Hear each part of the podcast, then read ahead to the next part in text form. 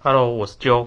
那今天要讲的是八卦版。刚才看到一个讯息说，AZ 新冠疫苗来了，然后十点二十五分，大航航空班机抵运台湾。那之前疫苗一直在炒，就八卦完也是常常有在说疫苗的新闻。那之前。就我们台湾一直不确定到底哪时候疫苗会来，然后就卫福部一下说有，而一下又说已读不回。就如果你有看之前在八卦版一直待着的话，你看八卦版就是风向其实蛮乱的。那因为我觉得台湾防疫基本上还行，所以如果等等，就我们慢一点拿到，事实上。感觉还可以，因为我们在台湾自己也有像高端，它有跟外国合作疫苗，然后国光虽然进度比较慢，但也是有能力制作疫苗的。然后台湾民众可能像我这种人，我就比较不会担心，因为台湾现在没有，已经没有本土案例了，所以十二月那时候十二月底一波大爆发。也不算大爆发，小小规模的这个院内感染，那就台湾控制还好，现在又开始都本土安定加零，那就可能现在大家过得比较安逸，跟我一样，就嗯口罩上面可能比较没有那么紧张，但是大家还是要在。公搭公公共运输到工具就记得戴口罩。那疫苗来的这则新闻上面有提到说，我们疫情中央指挥中心就从 COVAS 就国际疫苗中心，然后有取得二十万剂的牛津 AZ 疫苗，然后。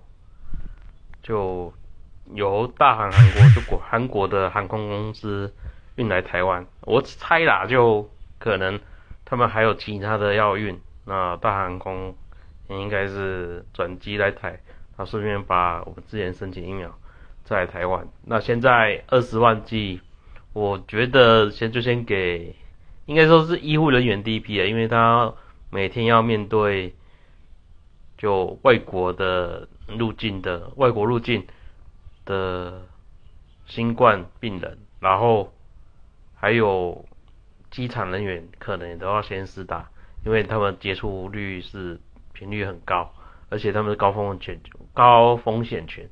然后台湾人，如果你平常也不常常去机场，也不常常去医院，事实上我们可能比较不容易接触到这些新冠。新冠确诊的病患，那也很少接触到外国进来的旅客，因为外国进来旅客进来都要隔离十四天，那可能防疫旅馆的人员也有机会，可能有多的话，他们也应该要事先都要接种啊。那像还有机场的防疫计程车这些，都应该都是重点人员。然后，像我都不会担心说，哎，我打不到，嗯，就没有疫情，基本上就等就好了。然后像像不像外国，外国现在也是打了，然后疫情也是没得获得大大量的控制。虽然这几天看 PDD 上面这些疫情。